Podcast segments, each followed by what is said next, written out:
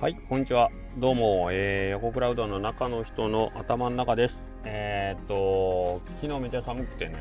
えー、大島さんのイベントを来ていただいた方、あの、どうもありがとうございました。すごい寒い中、なかなかちょっとね、人数はあの雪とかの関係で、ね、そこまでたくさんの方ではなかったんですけど、まあ皆さんゆっくり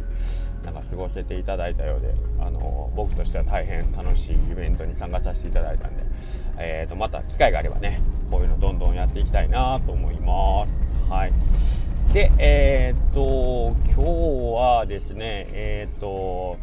手段とか目的みたいな話ね、あの、よく、皆さんも日常生活の中でね、あの、そういう話することはあるかと思いますし、まあ、いろいろなんかこう、日々の気づきの中でね、あの、手段と目的を取り違えないよみたいな話するかと思うんですけど、はい、まあ、その辺の話なんですけど、えっ、と、例えば、僕ねこれ聞いてて よく「例えば」とか「基本的に」とかってよく言ってんなとか思うんですけどまだ今日も言いますけど例えば、えー、スタッフがねあの例えば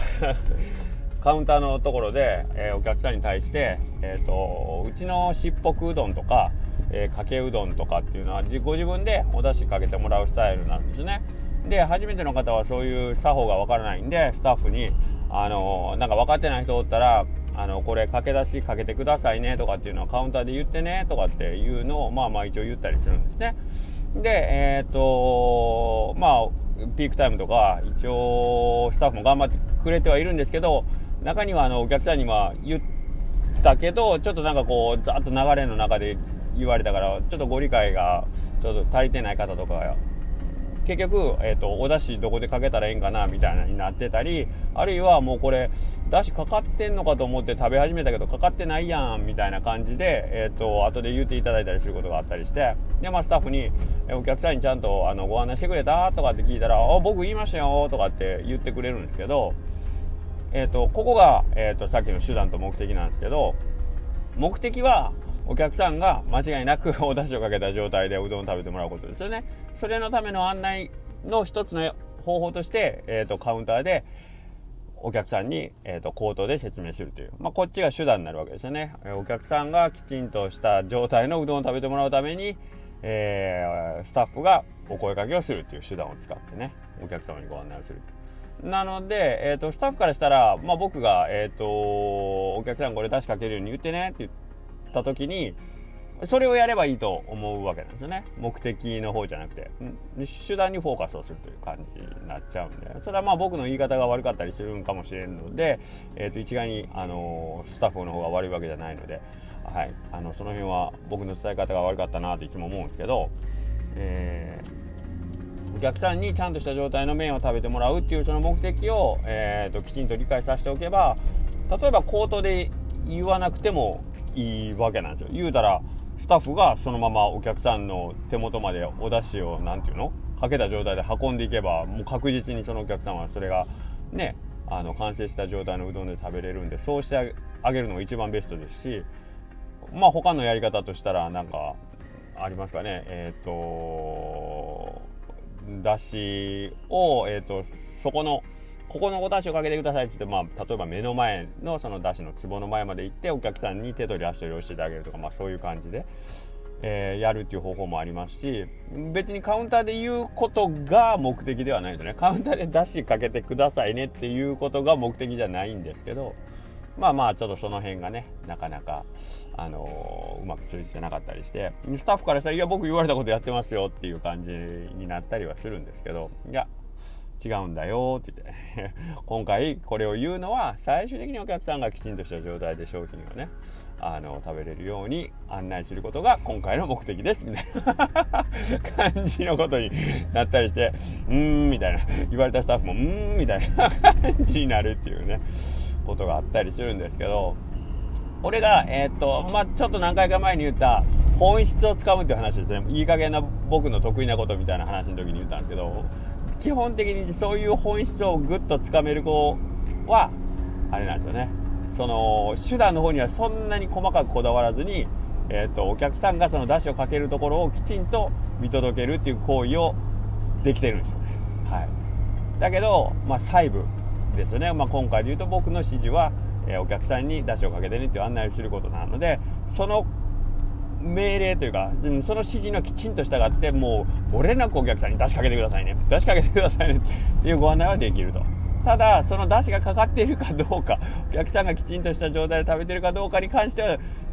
あまり注目をしていないというね。これは本末転倒という感じになるんですけど。まあその目的と手段をきちんとあの自分の中でね区別して理解するということが非常にあの大事だよということをまあまあちょっと今回あの仮の話としてね伝えさせていただきましたけどこれね、えーと、僕ちょっと数年前56年前までとある事情で、えーと、英語の試験を受けに行かんことがあってですね、えー、そのために英語の勉強すごいしてたんですね。でもう大人の英語なんで、あのー、要は喋れたら喋れたらっていうことになるんですよ。あの誰かと英語を使ってコミュニケーションできればいいっていうことが僕の英語の理解する目的やったんですよね。でただし、えーと、それを僕がその英語を使って他者とコミュニケーションできるかどうかっていうのを評価する方法はテストなんですよ。テストを受けて合格点を取ることが、えっ、ー、と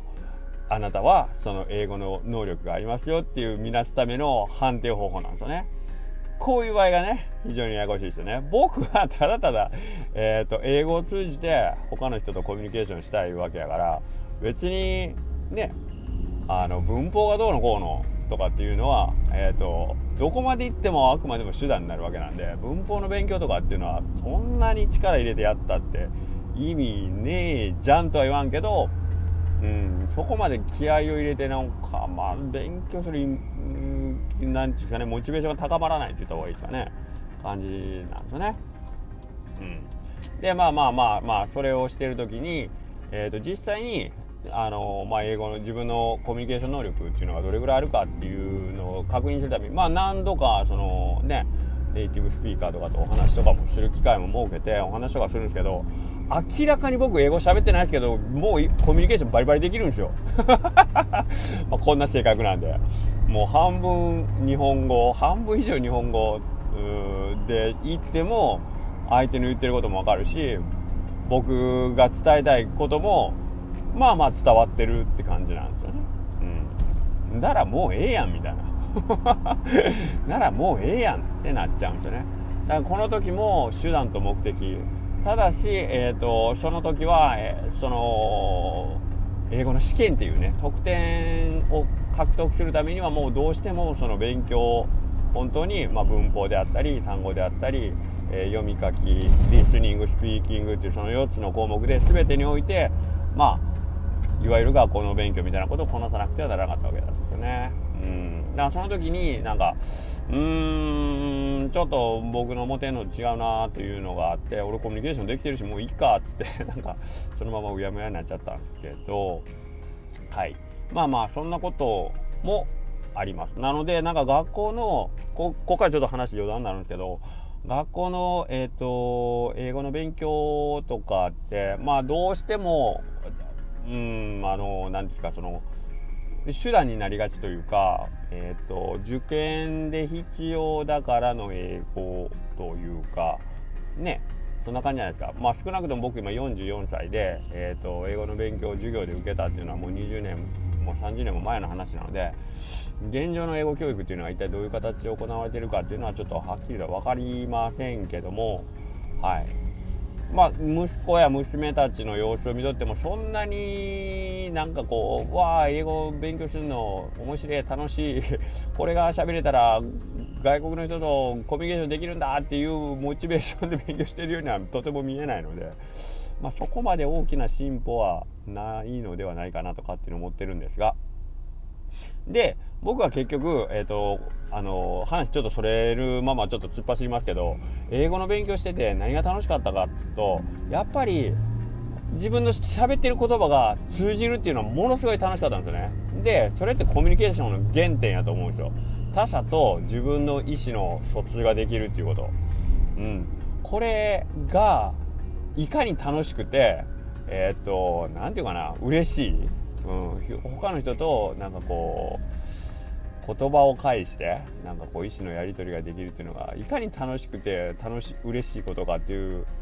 ことにたどり着いたわけですよね。あのネイティブランゲージじゃないその母国語じゃない言葉を使って誰かとコミュニケーションすることが、うん、だからその部分から英語って教える英語に限らず外国語って教える方が絶対楽しいやろなって僕